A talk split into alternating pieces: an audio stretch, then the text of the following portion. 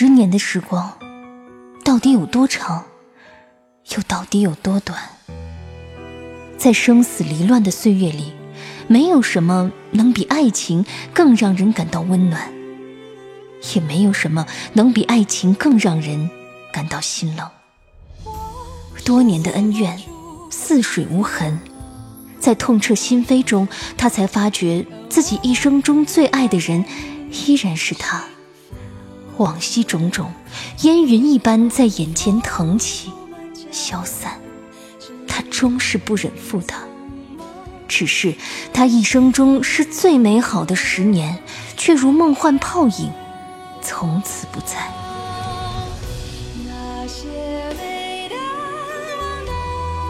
欢迎收听民国风言情小说《宁负流年不负君》，作者杨千子。演播：夏小雪，由喜马拉雅出品。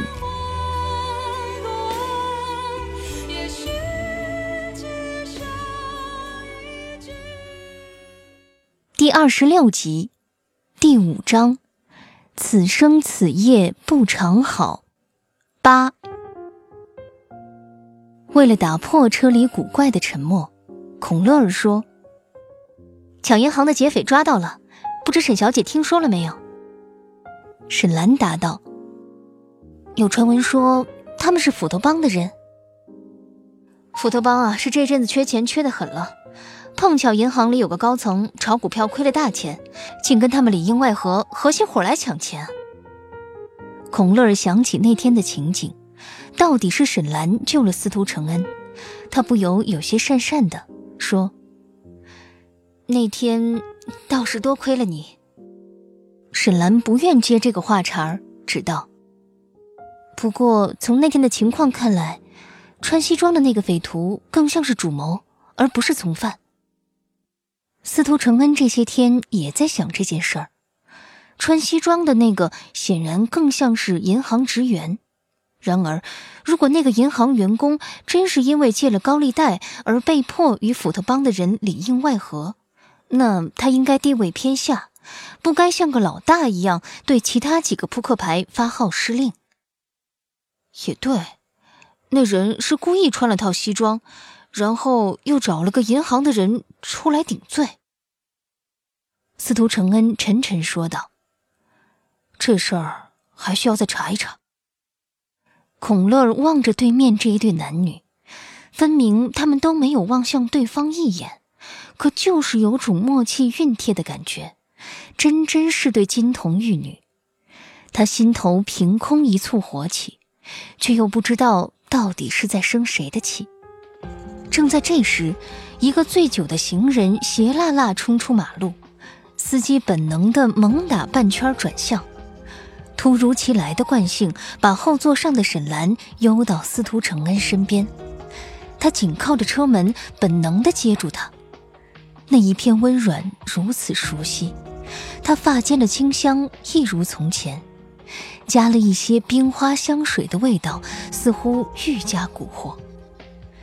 重逢之后，他一直不敢离他太近，这一刻猛然跌到他怀里，那一阵剧烈的心跳竟然还与当年一样。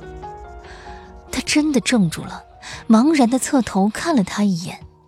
那双眸子近在眼前，双目灼灼地望着自己，分明还是同一个人，同样的轮廓，可是神色、眼眸分明又全不同了，那样陌生，那样捉摸不透，可是又依旧那样令人无法抗拒。到底是司徒承恩先回过神来，轻轻将他从自己怀里推了出去。孔乐儿怒目望着这一幕，咬牙恨道：“老刘，你怎么开车的？我们孔家世代尊贵，容不得有人心不在焉。”他的目光缓缓扫过司徒承恩的脸，复又落在沈兰脸上。老刘委屈道：“二小姐，马路上冲出来个醉鬼，哎，我真是没有办法。”孔乐儿一字一顿道：“倒是也不全怪你。”不知是从哪里冲出来的贱种。这一番指桑骂槐，倒不是寻常人想得出来的。孔乐儿果然是上海滩场面上的人，说了这番话，解完了气，又往回拉，说：“弄伤了我是小，万一沈小姐磕了碰了，那叶家二少爷还不得来跟我拼命？沈小姐啊，你可真好福气，有人那样在乎你，我不知道多羡慕。”沈兰没有答话，司徒承恩也是无言。车里一时冷场，空了一会儿，倒是司机老刘打破了这片沉默，慢慢的答了一句：“二小姐，我知道错了，下回不敢了。”车子此时已经减了速，缓缓驶进圣安琪的校园里，老远就看见门口竖了一个拱形花架。上头插着各色鲜花和一些彩色气球，正中挂着龙飞凤舞的“校庆”两个大字，据说是上海市长亲笔题的。司徒承恩一阵沉默，此时此刻无论他说什么，恐怕都是反效果。车子甫一停下来，沈兰就下了车，独自往前走了几步。西式洋楼的窗子里透出舞会张灯结彩的绚丽灯影，眼前这道门里一切正当繁华，更显得他身影单薄，说不出的寥落孑然。孔乐坐在车上，半晌没动。司徒承恩抬眼看他，眸中微有怒意。他无畏地与他对视，这一次的怒火中烧，当真压抑不住。司徒承恩第一次连名带姓这样叫他。孔乐儿，说话之前，你最好想想你自己的身份，免得自取其辱。自从二人相识以来，司徒承恩一直温文尔雅，无论从哪个方面看，都是个完美情人。孔乐儿不知道曾因为他的缘故得到过上海滩多少大家小姐的艳羡嫉妒，可是这一刻。他竟然说了这样的重话，他眼眶一酸，禁不住就想扯着他苦恼，可是忽然又想起父亲的话，紧紧攥着座椅上自己的裙角，终究是忍住了，只是无声无息的下了车。沈兰独自站在前面，听见了车门声，这才往会场里走去，推开眼前鎏金对扇红木大门。屋内的水晶灯光一下子照了过来，一瞬间的争冲过后，他发现所有人都正在望着自己。眼前一张红毯铺得笔直，穿着各色礼服的女学生们站在两侧，笑盈盈的将篮子里的花瓣往半空中撒，花瓣里加了细碎的金纸，折射出七色的流光。这时，人群身后传来一阵钢琴声，旋律渐起，竟是那首《野花》。红毯两侧的人们笑着让出一条路来。沈兰看见红毯尽头有一架巨大的白色三角钢琴，叶飞青坐在钢琴凳上，侧过头来望他，眼中有一如既往宠爱的笑意。熟悉的旋律回荡在堂皇瑰丽的舞会现场，他手法生涩，一听就是初学者，可是弹得极是认真，在场所有人也都屏住呼吸，认真听着。叶晚清笑盈盈走到沈兰身边，挽着她走到纯白钢琴旁边，说：“兰姐姐，我二哥有话跟你说。”一曲终结。熟悉的旋律，含义却与以往所有都不同了。叶飞青姿态优雅地站起来，拿着一个比那天求婚时更精巧的青色小方盒，当着众人的面单膝跪下。他仰望着他，朝他伸出手去。沈兰小姐，你愿意嫁给我吗？这一刻，四周好静。沈兰已经有好多年没有感受过这样的寂静，静的仿佛可以听到自己心跳的声音。她也有些慌了神儿，本能的望向大门口，司徒承恩所在的方向。这场求婚也是叶家两兄妹秘密策划的，司徒承恩和孔乐儿也不知情。当他们跟在沈兰身后踏入会场的时候，双双也都愣住了。隔着衣着华贵的人群，司徒承恩远远望他，透亮的眸中映着水晶灯光，仿佛蒙了一层雾。他眼中这一刻的惊慌和感动，他尽收眼底。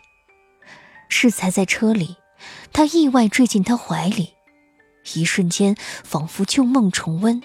令他希望丛生，无限遐想，软玉温香犹在。可是转眼，竟又到了这个境地。司徒承恩站在孔乐儿身边，穿了一套白色西装，如钻石般耀眼。他身边的女子高贵婉丽，望自己的眼神中有昭然的敌意。望着那个人，迷茫过后是浓浓的恨意。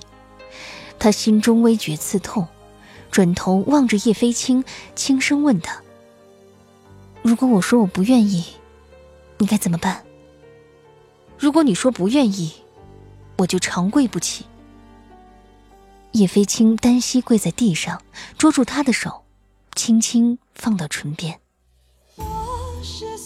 您正在收听的是喜马拉雅出品的民国风言情小说《宁负流年不负君》。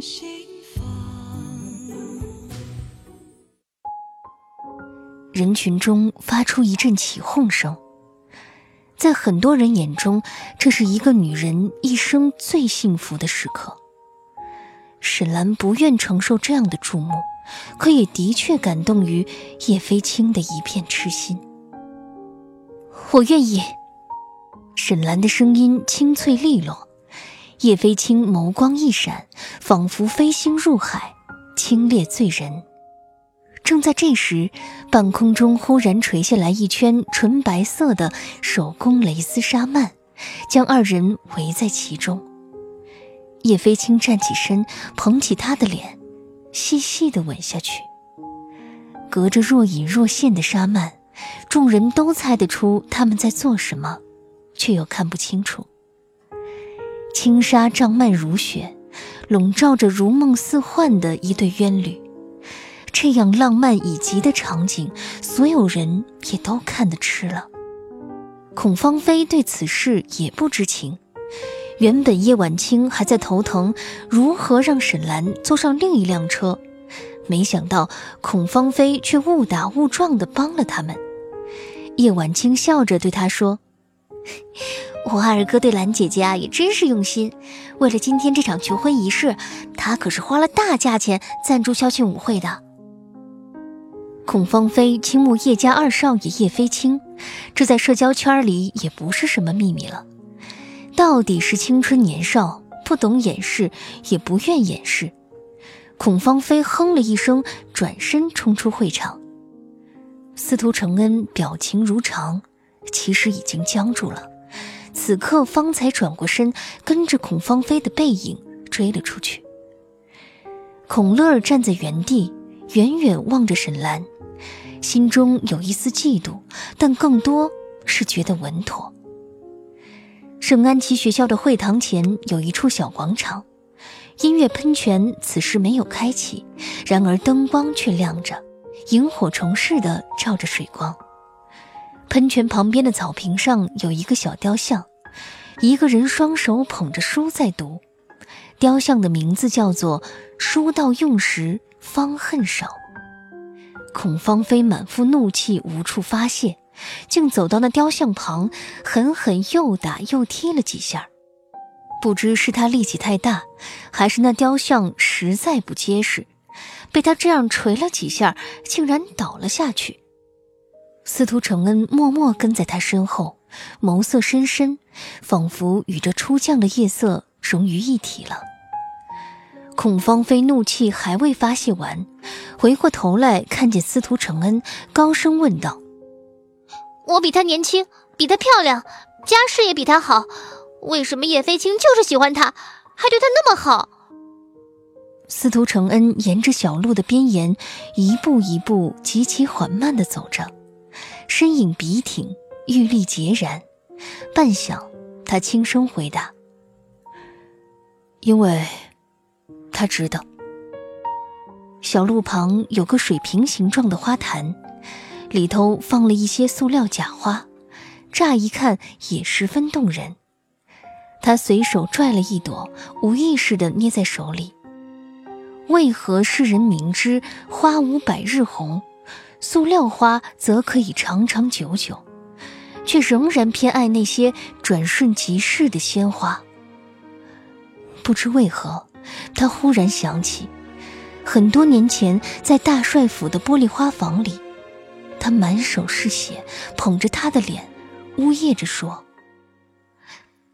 我沈君玉，不可以让任何人伤害你。”